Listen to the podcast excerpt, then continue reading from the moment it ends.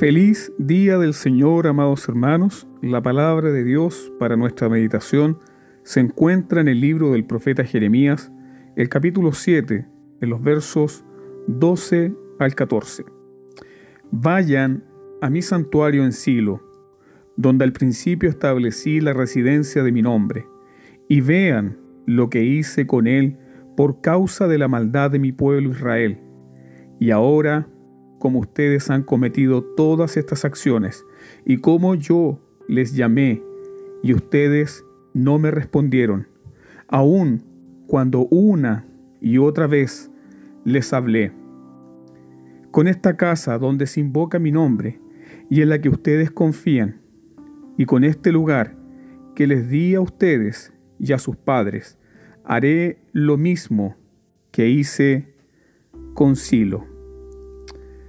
Durante los primeros seis capítulos del libro del profeta Jeremías, que hemos estado siguiendo consecutivamente en esta serie, el profeta ha llamado al arrepentimiento y ha predicado y aconsejado y confrontado de forma personal, sin encontrar respuesta. Ahora Jeremías debe predicar a una audiencia que aparentemente vive para Dios, pero que le desprecia profundamente. Comentaristas bíblicos como F.B. Meyer, James Montgomery Boyce y Christopher Wright llaman a este pasaje el sermón del templo. Dios no solo envió a Jeremías a predicar en la entrada del templo, también le dio el mensaje específico para su pueblo. Así lo dice los versos 1 y 2. Palabra del Señor que vino a Jeremías diciendo, ponte a la puerta de la casa de Jehová y proclama allí esta palabra, y di, oíd palabra de Jehová, todo Judá, los que entráis por estas puertas para adorar a Jehová. Uno puede imaginarse al profeta parado en la entrada del templo, predicando a toda una generación que cree que está adorando a Dios verdaderamente solo porque cumple con el ritual del día de reposo. Es muy probable que este sermón fuera predicado durante la fiesta religiosa de la Pascua o la fiesta religiosa de los tabernáculos. Este es uno de esos sermones que no quieres escuchar cuando asistes al culto solo para compartir el café y reírte con tus amigos de la iglesia. Este no es el sermón liviano que hoy es despreocupado porque tu mente no deja de pensar en la celebración especial después del culto. No es el sermón de 10 minutos después de una hora de alabanzas y luego de haber repetido una y otra vez las frases terapéuticas del predicador. Jeremías tuvo un día especial para predicar y no dudó en poner al pueblo de Dios delante de Dios por la predicación. Jeremías pudo ser un predicador popular como muchos predicadores en sus días. Él pudo ofrecer paz a toda una generación que vivía ignorando a Dios y entregada a la idolatría. Jeremías pudo decir que no vendría el juicio y que lo único que Dios quería es que sus cultos continuaran. Pero no fue eso lo que Jeremías predicó. Su mensaje fue muy directo Así ha dicho Jehová de los ejércitos, Dios de Israel, mejorad vuestros caminos y vuestras obras, y os haré morar en este lugar. Sin duda que este no fue un mensaje popular. En cuanto Jeremías terminó su sermón, los sacerdotes del templo, los profetas y todo el pueblo lo sentenciaron a muerte. Así lo dice Jeremías capítulo 26, versos 8 al 11, donde es el paralelo a este sermón del templo del capítulo 7.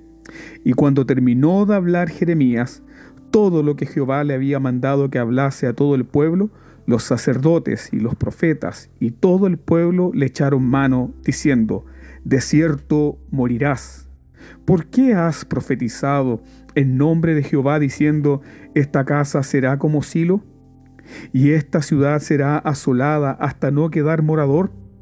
Y todo el pueblo se juntó contra Jeremías en la casa de Jehová. Entonces hablaron los sacerdotes y los profetas a los príncipes y a todo el pueblo, diciendo, en pena de muerte ha incurrido este hombre, porque profetizó contra esta ciudad, como vosotros habéis oído con vuestros oídos.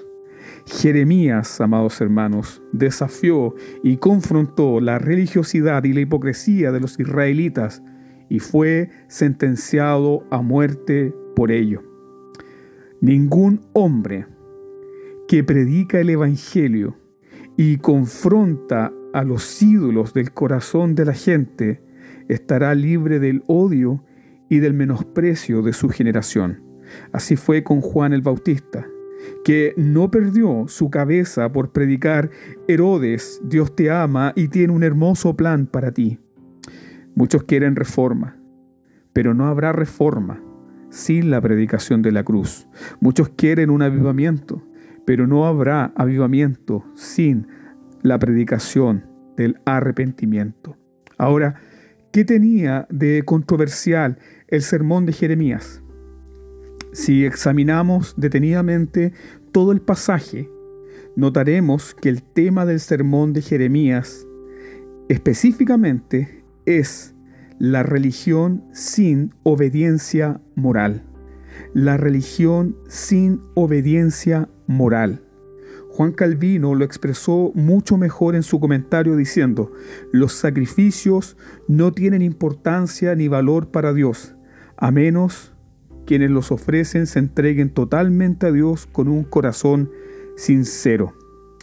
Podemos decir que los adoradores del templo buscaban paz y justificación sin desear una santificación real. Ellos estaban dispuestos a sufrir la tediosa tarea de cumplir con el ritual del día de reposo mientras pudieran seguir sus estilos de vida idolátricos durante toda la semana. Los adoradores del templo necesitaban una reforma urgente, desesperada, porque habían depositado su confianza en las cosas externas de la religión. Toda su espiritualidad era templocéntrica, como dice el verso 4. Templo de Jehová, templo de Jehová, templo de Jehová es este. En lugar de volverse a Dios en arrepentimiento y fe por las amenazas del juicio, ellos hicieron del templo su refugio. Ellos sabían que Dios había prometido que nunca abandonaría su morada. Ellos sabían que Dios defendería y salvaría su ciudad amada. Cada año los peregrinos subieron a adorar al templo en Jerusalén.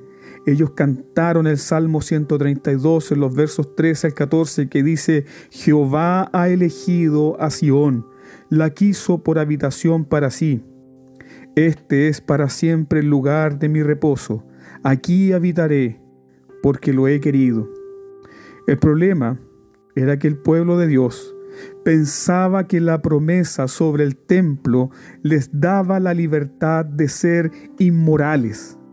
Ellos asumieron que Dios nunca los juzgaría por sus pecados, pero Jeremías les advirtió, He aquí, vosotros confiáis en palabras de mentira, que no aprovechan, hurtando, matando, adulterando, jurando en falso e incensando a Baal y andando tras dioses extraños que no conocisteis. Vendréis y os pondréis delante de mí en esta casa sobre la cual es invocado mi nombre, y diréis, librados somos para seguir haciendo todas estas abominaciones. Ellos querían las bendiciones del pacto sin la obediencia al pacto. Como muchos quieren ser justificados sin ser santificados. Este pueblo presumió de ser elegidos de Dios para seguir viviendo en sus pecados. Esta es una fuerte advertencia para cualquier persona que ha abrazado las doctrinas de la gracia y sigue viviendo en abierta rebelión contra la palabra de Dios. Las doctrinas de la gracia, amados hermanos, no son un salvoconducto para pecar deliberadamente. Si no te arrepientes de la lujuria, la amargura, la codicia, la ansiedad o cualquier otro pecado, estás presumiendo de la gracia de Dios. Estás creyendo una palabra de mentira, la misma palabra de mentira que les hacía creer a los israelitas que podían quebrantar todos los mandamientos de Dios y presentarse en el templo como si nada hubiese sucedido. Ellos, durante la semana, seguían a otros dioses, prendían incienso a Baal y profanaban la casa de Dios, tomando el nombre de Dios en vano sin santificarlo en sus corazones. Ahora, note que ellos se olvidaron de Dios, como dice el pasaje, y el resultado inmediato fue el maltrato a su prójimo. Jeremías no es un predicador de lo que hoy conocemos como la justicia social. Jeremías está descubriendo la falsa espiritualidad de la religión de los israelitas. Ellos se olvidaron de la ley de Dios y ellos se olvidaron de su deber con su prójimo. ¿Qué hará Dios entonces con toda esta maldad de su pueblo? Los versos 14 y 15 dice, Haré también a esta casa sobre la cual es invocado mi nombre, en la que vosotros confiáis, y a este lugar que di a vosotros y a vuestros padres, como hice asilo, os echaré de mi presencia, como eché a todos vosotros y a toda la generación de Efraín. Dios, amados hermanos, no tiene problemas en abandonar ministerios, movimientos o incluso denominaciones completas cuando éstas se han olvidado de Dios, cuando éstas dejan de confiar en Dios y de temerle. Debemos saber entonces que Dios hará pedazos cualquier cosa que levantemos como un sustituto, aun cuando estas cosas le otorguemos una connotación religiosa. Dios no acepta la adoración de un pueblo que cumple con los requisitos rituales, pero que vive ignorando su ley. Dios no acepta la adoración de un pueblo que vive toda la semana en completa idolatría y en el día de reposo busca a Dios como si nada hubiese ocurrido. Dios no puede ni debe aceptar tal adoración, por muy ornamentada que parezca, es un insulto a su carácter santo. Dios ya había dicho por boca de Isaías, no soporto que con sus ofrendas me ofendan. La pureza de la adoración debe ser acompañada de obediencia a la ley de Dios o será hipocresía pura. Aquí viene entonces la advertencia de Jeremías. Recuerden lo que sucedió a Silo. Recuerda a Silo. ¿Qué sucede si una iglesia se niega a arrepentirse y a mejorar sus obras? Jeremías dice, recuerda lo que sucedió en Silo. Versículo 12. Andad ahora a mi lugar en Silo, donde hice morar mi nombre al principio, y ved lo que le hice por la maldad de mi pueblo Israel. Silo era donde solía estar el templo, donde Dios puso su morada en Israel. Muchos años antes, toda la asamblea de los israelitas se había reunido en Silo y habían establecido allí la tienda de reunión, como dice Josué capítulo 18, verso 1. La tienda de reunión era donde se encontraba el arca del pacto, el arca que contenía la presencia terrenal del Dios Todopoderoso en medio de su pueblo. El arca de la presencia de Dios permaneció en Silo por muchos años. De hecho, cuando Samuel fue eh, consagrado para servir a Dios, él no fue a Jerusalén. Samuel fue a Silo para servir a Dios en compañía de Elí. En Silo se encontraba el sacerdocio de Elí. Y eso nos recuerda que los hijos de Elí eran hombres impíos y no tenían conocimiento del Señor. ¿Cómo puede ser esto? Ellos son ministros calificados, conocen profundamente la teología del tabernáculo. Ellos están en el sacerdocio, ministran los sacrificios y las ofrendas. Ellos están allí para dirigir al pueblo y llevarlos a Dios. Ellos gozan del privilegio de la comunión íntima con Dios, pero no es el conocimiento doctrinal de Dios lo que evidencia nuestro temor de Él. La sana doctrina no siempre resulta en un estilo de vida de obediencia. Tú y yo podemos tener definiciones teológicas impecables y vivir en completa contradicción con ellas. Este, mis queridos hermanos, es el engaño del pecado. ¿Y cuántos han caído en él? No existe nada más peligroso para la vida espiritual de una iglesia que sus miembros se acostumbren a lo sagrado. Los hijos de Eli, Ofni y Fines, eran sacerdotes del Señor, pero también eran hombres impíos, irreverentes y abominables. Ellos hacían la obra de Dios sin vivir para Dios. Ellos tenían un ministerio, pero no ministraban al Señor. ¿Qué hizo el Dios del pacto? Dios amenazó con terminar con el sacerdocio de Elí para siempre.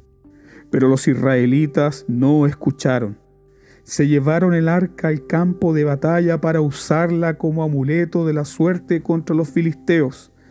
El arca fue capturada por los filisteos y Dios los juzgó severamente. Dios no necesitó de ningún ministro impío para que su arca regresara a Israel. Todo el sacerdocio de Elí murió aquel día y la gloria desapareció para siempre de Silo y Cabod, y Cabod, la gloria ha sido traspasada. Si el pueblo de Dios fuera asilo en los días de Jeremías, no encontraría a Dios ni su presencia viva ahí. Solo encontraría un montón de ruinas. Cuando Jeremías le dijo a la gente que fuera asilo, le estaba diciendo que recordaran que Dios no puede mantener ministerios donde Él es despreciado. Dios envió a un profeta para advertir precisamente de este mal a Elí y a toda su casa. El profeta le dijo a Elí, ¿por qué habéis hollado mis sacrificios y mis ofrendas que yo mandé ofrecer en el tabernáculo y has honrado a tus hijos más que a mí? Engordándoos de lo principal de todas las ofrendas de mi pueblo Israel. Por tanto, Jehová, el Dios de Israel, dice, yo había dicho que tu casa y la casa de tu padre andarían delante de mí perpetuamente, mas ahora ha dicho Jehová, nunca yo tal haga, porque yo honraré a los que me honran y a los que me desprecian serán tenidos en poco. Silo Amados hermanos, Silo es el símbolo del lugar donde Dios estuvo una vez y ya no está. Es el símbolo donde una vez estuvo la presencia de Dios, pero ahora ya no está. Una vez la presencia de Dios remeció la catedral de St. Giles en Escocia, donde John Knox predicaba cada domingo. Una vez la presencia de Dios remeció la catedral de San Pedro, donde Calvino predicó cada domingo. Una vez la presencia de Dios incendió las iglesias de Wesley, Whitfield y Edwards. Hoy esas iglesias ya no están.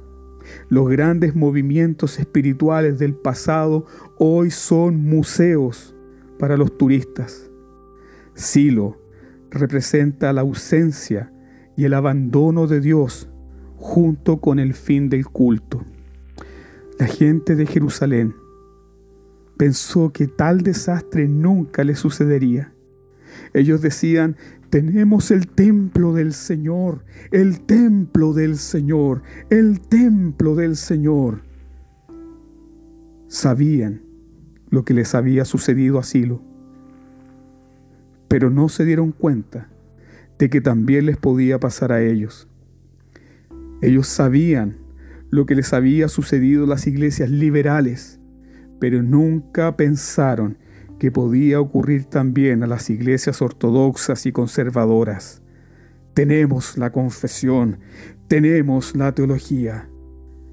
Pero ¿dónde está la presencia de Dios? Templo de Israel, templo de Israel, templo del Señor, decían estos israelitas.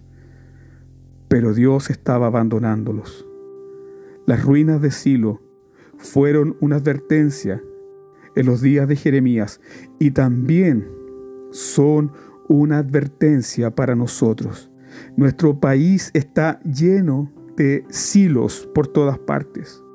Hubo lugares donde Dios era adorado en espíritu y en verdad, donde los hombres y mujeres cayeron postrados, rostros en tierra, por la presencia temible de Dios lugares donde se predicaba todo el consejo de Dios y las personas entraron al reino de Dios en lágrimas de arrepentimiento y fe. Hoy esos lugares no son nada más que guarida de ladrones. Silo es un recordatorio de que el Dios viviente no habita en edificios hechos por manos humanas. Ningún edificio Ninguna iglesia, ninguna congregación tiene un control permanente de la presencia de Dios. La perseverancia del pueblo de Dios en cualquier lugar, en cualquier circunstancia, depende de la gracia de Dios. No hay nada sagrado en los templos, no hay nada sagrado en los edificios, no hay nada sagrado en las estructuras denominacionales. Ninguna de estas cosas nos protegen del día del juicio. Solo Dios, solo Dios nos puede salvar y restaurar como prometió Jeremías. Por tanto, amados hermanos, busquemos rostro en tierra al Dios Santo al Dios de los patriarcas y profetas, al Dios y Padre de nuestro Señor Jesucristo. Sí, busquémosle de madrugada y en las vigilias de la noche hasta que seamos librados de nuestra religión superficial de muerte, hasta que Dios quite la sequedad de nuestros corazones, hasta que Dios sane nuestra tierra, hasta que Dios nos visite con tiempos de refrigerio de su presencia. Busquémosle hasta que destruya la perversa religión de Caín, la religión humanista, hasta que Dios derribe todo orgullo y destruya toda obra carnal en medio nuestro, hasta que la casa de Dios sea limpiada de todo lobo, de todo ministro de Satanás hasta que Dios derrame su poder en medio nuestro, hasta que el bendito Espíritu Santo sople poderosamente y se lleve toda la paja y toda la hojarasca que por años hemos amontonado. De no ser así, Silo será una realidad en muchas iglesias. Pero Dios nos llama una vez más por su palabra y nos promete restauración, avivamiento, renovación, tiempos de refrigerio que solo pueden venir de su presencia y no de una religión ritualista y formal. Que la palabra de Dios sea rica en tu vida gracia y paz a vosotros.